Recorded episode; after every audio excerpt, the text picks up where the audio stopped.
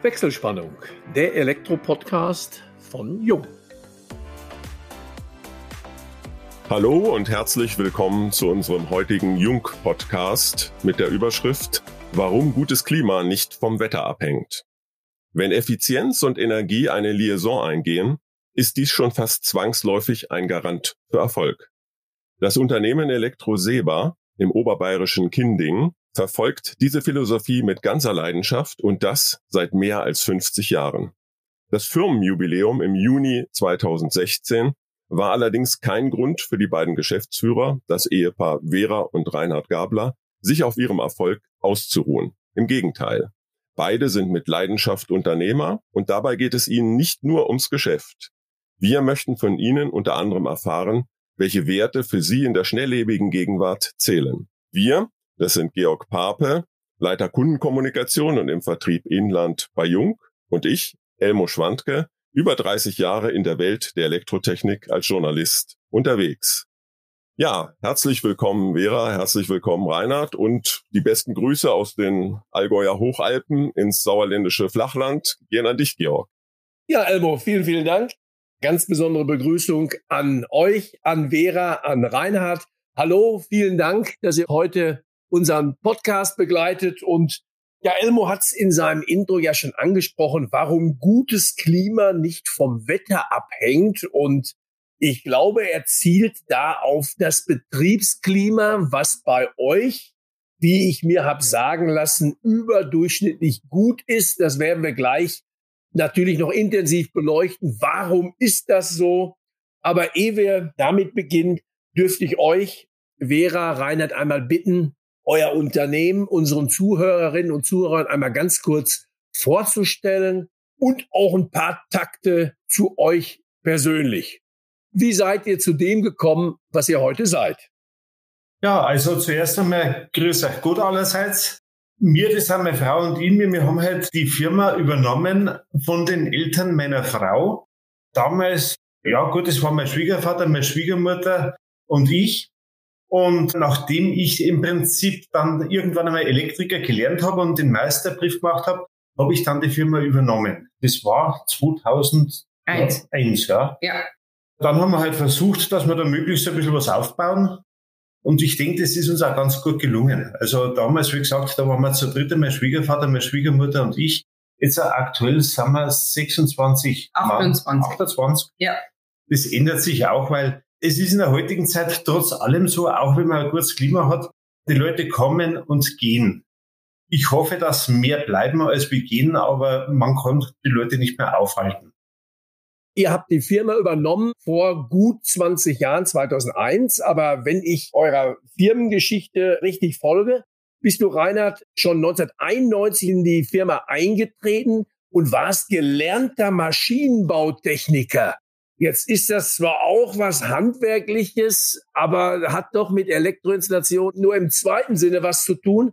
Wie kam es dazu, dass ein Maschinenbautechniker, ich glaube sogar in der Großindustrie, ins Elektrohandwerk strebt?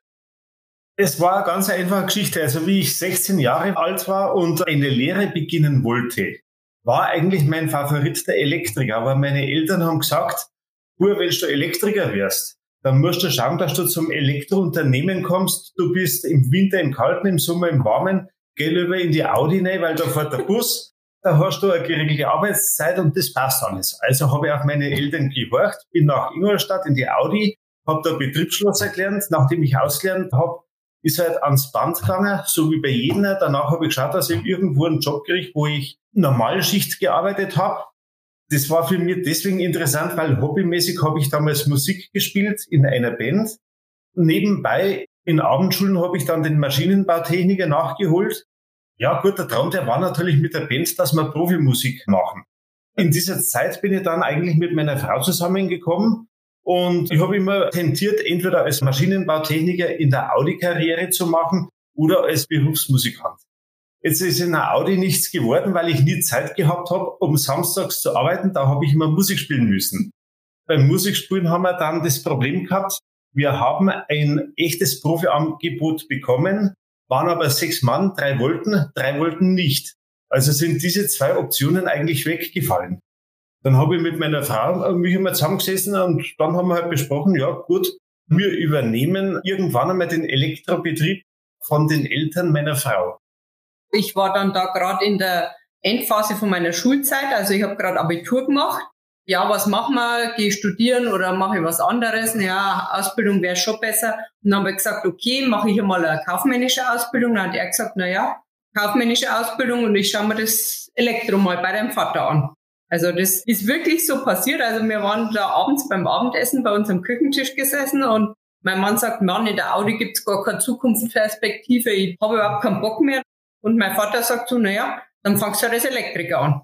Und dann hat mein Mann gesagt, ja. Also wäre das für unsere Zuhörerinnen und Zuhörer, du hast ja auch eine zweite Ausbildung begonnen als Industriekauffrau. Ich habe nach meinem Abitur Industriekauffrau gelernt und das habe ich auch abgeschlossen. Und gleich im Anschluss habe ich eine zweite Ausbildung gemacht als Elektroniker. Und das aber dann schon im elterlichen Betrieb. Spannend sind die Biografien, wenn man Musiker werden will. Wir hatten einen Elektromeister, Sven Bauer, Georg, du wirst dich erinnern, ist auch leidenschaftlicher Musiker, der hatte auch CDs schon rausgegeben und dann letztendlich sich auch dafür entschieden, den Betrieb des Vaters fortzuführen und die Karriere eben als Unternehmer im Elektrohandwerk zu begehen. Wenn du das so Revue passieren lässt, war das die richtige Entscheidung damals, gemeinsam eben auch die Karriere als Elektrounternehmer zu machen? Die Frage geht auch an beides. Ja, Vera betrifft dich ja genauso. Du hättest studieren können, hättest einen ganz anderen Lebensweg eingeschlagen. Ich würde sagen, wir haben es richtig gemacht und auch von unserem Standpunkt richtig gemacht. Wir fühlen uns sehr wohl mit dem, was wir machen. Wir machen es beide mit Leidenschaft. Also wir gehen echt mit Freude jeden Tag in den Betrieb und freuen uns auch, dass unsere Mitarbeiter hinter uns stehen und dass wir ein ganz tolles Betriebsklima haben, was ich auch jetzt erst vor ein paar Wochen kurz vor Weihnachten gemerkt habe, weil nämlich mein Mann gesundheitlich ausgefallen ist. Mhm. Und dann haben meine Mitarbeiter alle zu mir gestanden und haben gesagt, das kriegen wir schon irgendwie, den Chef, das bringen wir schon rum. Und bis Weihnachten haben wir es dann tatsächlich geschafft. Also ganz großes Lob auch an meine Mitarbeiter, an jeden Einzelnen. Ihr hattet ja als ich noch Chefredakteur der Zeitschrift G&H Gebäudetechnik und Handwerk war und wir den Innovationspreis ausschrieben, 2014 auch diesen G&H Innovationspreis gewonnen.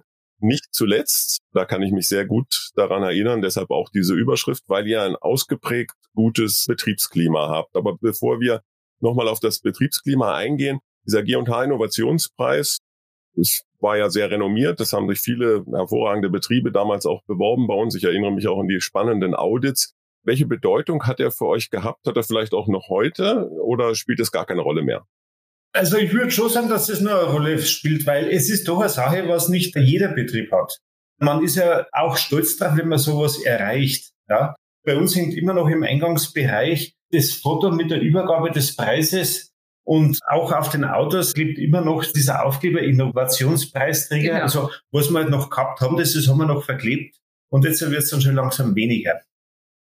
Ich habe einfach mal so ein bisschen anlässlich eures 50-jährigen Firmenjubiläums, was ja vor gut fünf Jahren, 2016, passiert ist, aus einem kleinen Pressebericht mal zitiert, dass euch zugeschrieben wird, eine ausgeprägte Kundenorientierung, ein extrem hohes Qualitätsbewusstsein, die Leidenschaft für neue Technik und Wert legen auf ein ausgezeichnetes Betriebsklima. Also das Betriebsklima ist das eine, aber die Qualität, die er abliefert und die Leidenschaft ist das andere. Das eine geht sicherlich mit dem anderen einher.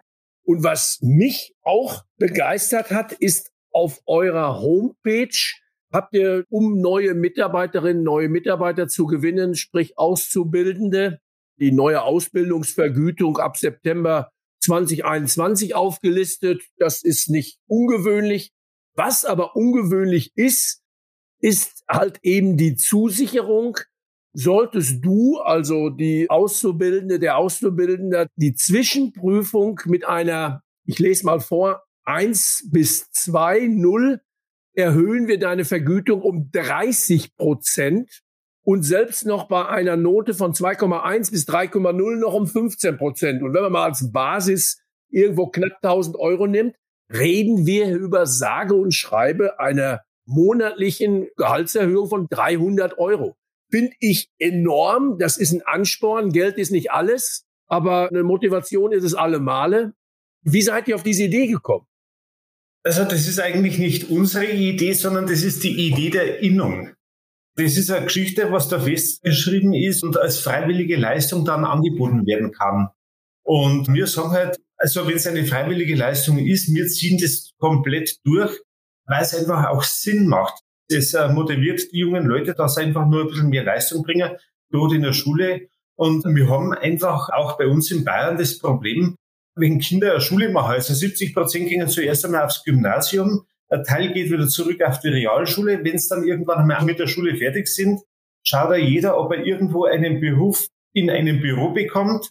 Wenn er das nicht bekommt, dann in der Industrie und erst ganz zum Schluss im Handwerk. Und wir müssen halt dann schauen, dass wir diese Leute, die sich dann bei uns noch bewerben, unter anderem auch mit Geld ein bisschen motivieren können. Und wir haben halt ein bisschen das Thema Audi bei uns in der Region. Also wir versuchen halt, dass wir mithalten können. Ich sage mal, es sind bestimmt 98 Prozent unserer Auszubildenden, die diese zusätzliche Leistungsprämie bekommen haben und bekommen. Also wir haben aktuell fünf Auszubildende, davon zwei im ersten Lehrjahr und zwei im zweiten Lehrjahr und einen im dritten Lehrjahr. Und der im dritten Lehrjahr bekommt auch diese Leistungsprämie, weil nach dem zweiten Lehrjahr sind ja die Zwischenprüfungen. Und ja, der hat sich ganz schön gefreut, weil das war jetzt ein Quereinsteiger, der ist jetzt gekommen von einem anderen Betrieb im dritten Lehrjahr zu uns. Und dann habe ich gesagt, Mensch, du hast doch deine Prüfung ganz gut gemacht, da könnte man den Bonus zahlen. Sagt er, ja, Geld nehme ich immer. Bleiben die meisten Auszubildenden bei euch im Betrieb dann, oder? Wir haben im Moment drei, die ausgelernt haben, bei uns ja. im Betrieb beschäftigt. Aber wir merken trotzdem die Tendenz, dass die jungen Leute nicht mehr so lang bei uns bleiben. Sonst ist man nach der Ausbildung doch noch zwei, drei, vier Jahre geblieben, aber jetzt reduziert sich das manchmal schon bloß nach ein halbes Jahr oder auf ein Jahr. Ja, und dann wollen es alle entweder Techniker oder Meister oder sonstiges machen. Ja. Und das Thema ist ja, dass ein Meister ist ja ganz schön, aber ein Betrieb, der nur aus Meistern besteht, der ist nicht mehr finanzierbar. Und es ist auch so, wir sind jetzt gerade auch schon in der Übergabephase an unseren Sohn. Der ist natürlich viel jünger, kann natürlich die jungen Azubis, die ausgelernt haben, besser ansprechen wie mir. Und er muss jetzt versuchen, aus dem Potenzial halt sein Team zu bilden. Ich habe auf der Facebook-Seite von euch auch gelesen, ihr werbt ja auch um Nachwuchs mit verschiedenen Anzeigenformaten und da fiel mir natürlich auf, was Nachwuchswerbung anbelangt, fette Kohle verdienen, wenn ich das zitieren darf. Und was am auffälligsten war, schick uns dein Kind. Was verbirgt sich dahinter? Kommt das gut an? Habt ihr darauf Resonanz? Ja, haben wir Resonanz? Diese Anzeigen da ist eine Werbeagentur dahinter. Also das haben wir in ganz Süddeutschland ein paar wenige Elektriker, die wir da uns zusammengetan haben und diese Werbeagentur miteinander bezahlen und wir haben das Recht, dass wir das dann auch nutzen können. Genau. Und das, glaube ich, sind immer ganz lustige Dinge, die man da bringt. Naja, und du musst die Leute halt auch irgendwie ansprechen. Ja. Die jungen Leute reagieren nicht mehr wie mir auf unsere Anzeigen, weil wir einfach da auch schon älter sind und ja, ist so.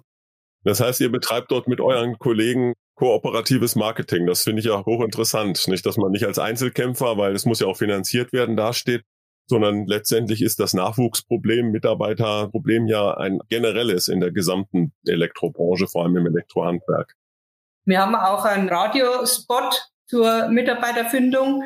Den hat zum Beispiel unser Sohn mit zwei Mitarbeitern kreiert und das ist eigentlich auch ganz spannend und das spricht die Jungen an. Und es läuft auch bei uns regional auf Radio Galaxy. Ja, wenn ihr euch in eurem Betrieb bewerben würdet, um es mal so zu formulieren, warum würdet ihr das tun? Das ist eine gute Frage, weil wir da einfach schon zu weit weg sind. Wir denken jetzt eigentlich alle zwei schon mehr in die Richtung, was machen wir am Wochenende? Wie können wir unsere Freizeit in Zukunft gestalten, wenn unser Sohnemann dann den Betrieb einmal leitet?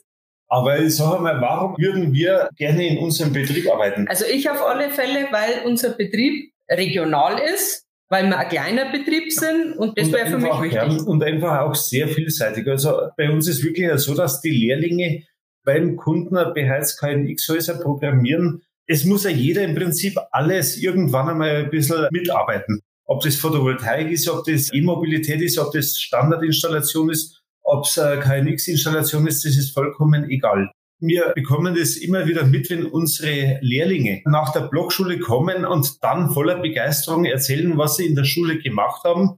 Und sie waren die einzigsten in der ganzen Klasse, die diese Tätigkeiten bereits bei uns im Betrieb einmal durchgeführt haben. Und das ist natürlich schon auch, wie Sie sagen, eine Motivation für jeden, bei uns eigentlich einzusteigen und mitzuarbeiten. Ja, Vera Reinhardt, ihr sprachet eben schon an. Freizeit kommt mir ganz entgegen. Ich selber komme so ganz langsam, jetzt müssen meine Chefs mal den Podcast ausschalten, in das Alter, wo mir Freizeit auch langsam wichtiger ist wie das liebe Geld. Denn irgendwo sieht man eine gewisse Endlichkeit und ehe wir trotzdem schon noch auf die Hobbys, die Freizeit zu sprechen kommen, vielleicht noch zwei, drei Takte zu euren Tätigkeitsfeldern. Du sprachst eben schon an, Reinhard, dass eben gerade die jungen Leute interessantes Aufgabengebiet haben. Wo seid ihr überwiegend tätig? Sprich, gibt es interessante Referenzen? Ich habe eurer Homepage entnommen, Schulen, Kindergärten ist ein Schwerpunkt eurer Tätigkeit, eurer Installation. Gibt es andere interessante Referenzobjekte? Was immer interessant ist, das sind schöne Einfamilienhäuser. Ich sage mal, wenn man mal Elektroinstallation im sechsstelligen Euro-Bereich in ein Einfamilienhaus zaubern darf, das macht immer Spaß. Wo wir zurzeit auch sehr gut unterwegs sind, das ist die Gastronomie. Momentan kommt eine Wirtschaft nach der anderen. Aktuell sind wir im Bein Christ. Das ist ein historischer Brauereigasthof, der komplett saniert wird, mit Bustechnik drin, mit Lichtsteuersystemen drin, mit Sicherheitsbeleuchtung, Wandlermessung, Brandmelde, Brandmelde, also eigentlich das Alles. komplette Portfolio, was man als Elektriker anbieten kann. Das hat sich jetzt ein bisschen rumgesprochen, jetzt hat sich der nächste Wirt angemeldet, der kauft jetzt auch wieder eine neue Küche und so geht das reihum. Das ist wahrscheinlich auch so ein bisschen Corona getrieben, weil viele natürlich im Augenblick den Betrieb zurückfahren können, müssen ja auch zum Großteil und dann die Zeit nutzen, das kenne ich bei uns aus der Region hier auch, um einfach zu renovieren, zu sanieren. Ne? Ja. ja. Gut, ich sage mal so Sachen wie Kindergärtner, Schulen, das sind Geschichten, wo auch die komplette Technik drin ist, ist aber meistens so, dass das über Ausschreibungen funktioniert. Ist schön, wenn man so einen Auftrag bekommt, aber man muss halt immer der günstigste sein. Und zurzeit ist einfach das Schöne, dass alle Elektriker viel Arbeit haben und durch das kommen wir auch immer wieder zum Zug. Der Georg hatte es, und ihr habt es ja auch schon während des Podcasts mehrfach angesprochen, dass irgendwann sich die Prioritäten im Leben etwas verschieben und ihr habt die Nachfolge bei euch im Unternehmen auch schon geregelt. Nichtsdestotrotz habt ihr natürlich auch in eurem aktuellen Unternehmensalltag das Bedürfnis nach Freizeit. Welche Hobbys gibt es bei euch? Was treibt euch in der Freizeit um? Habt ihr gemeinsame Hobbys oder getrennte? Das ist natürlich die Anschlussfrage. Gott sei Dank haben wir gemeinsame Hobbys, ja. Also ja. es macht uns total viel Spaß, alle beide. Wir gehen gern Golf spielen und wir fahren gern mit unserem Oldtimer. Das sind unsere zwei großen Hobbys und die. Die nehmen so viel Zeit in Anspruch, dass wir eigentlich gar keine Zeit nicht mehr zum Arbeiten mehr hätten. das machen wir beide gern und ja. machen es auch zusammen. Welches Handicap? Also bei dir weiß ich es nicht, bei mir ist es momentan um die 20. Ja, und ich bin ein bisschen schlechter. Ich würde noch mal ganz gerne auf die Oldtimer zurückkommen. Ihr hattet nämlich auch bei eurem Jubiläum 2016 Tag der offenen Tür. Da ist die Donau Classics mit einer Wertungsprüfung bei euch vorbeigekommen. Wenn ich das richtig gesehen habe, ist die Donau Classics eine Oldtimer Rallye aus Ingolstadt und die ist bei euch dann vorbeigekommen. Wertungsprüfung. Wie kann ich mir das vorstellen? Es ist ja so, bei der Wertungsprüfung da ist ein Parcours abgesteckt, also der geht durchs Dorf oder sonst wo, da ist die ganze Straße alles gesperrt für den normalen Verkehr. Dann gibt's Zeitvorgaben, also da gibt's verschiedene Messpunkte. Und zum ersten Messpunkt darf ich beispielsweise brauchen eine Minute zwölf Sekunden. Und wenn ich eine Minute zehn Sekunden brauche, bin ich zu schnell. Das sind Leute dabei, die fahren da auf die Zehntelsekunde genau durch. Und da sind halt ein Haufen Zuschauer mit dabei die ganzen Oldtimer, also bei der Donau Classics sind es 250 Oldtimer, die dann in Reihe und Glied quasi bei uns dem Hof gestanden sind. Ja. Und einer nach dem anderen ist gestartet und ist den Parcours mit circa 1,5 Kilometer sowas abgefahren. Und dann zieht der ganze Tross weiter genau. zur nächsten Brücke. Das sieht dann am Tag so aus, dass das ein Rallye ist. Man fährt von bis und dann sind fünf, sechs Wertungsprüfungen eingebaut. Und die muss man dann absolvieren und geht's wieder weiter. Mhm. Und als Zuschauer ist die Motivation, ja, zum einen die Prüfung, das kriege ich aber kaum mit, die Zehntelsekunde, eben, was dann eben für tolle Schätzchen die Oldtimer vorbeifahren. Und wenn ich das richtig verstehe, ist ja dann die Beifahrerin oder der Beifahrer wichtiger wie der Fahrer. Das heißt also, du Vera sitzt daneben und gibst deinem Mann genaue ja. Instruktionen, so, jetzt fahren wir so hat und dann muss ich runterzählen und dann muss er dann genau das Ding treffen. Mhm. Ja. Ist aber schon Potenzial für den einen oder anderen. Fähigkeit. Definitiv. Es ist definitiv so, wenn man die erste Oldtimer-Rallye miteinander gefahren ist und dann hält die Ehe noch. Dann passt. Dann geht's. Das ist natürlich hier heimatnah. Die Jochpass-Rallye, seid ihr die schon mal gefahren?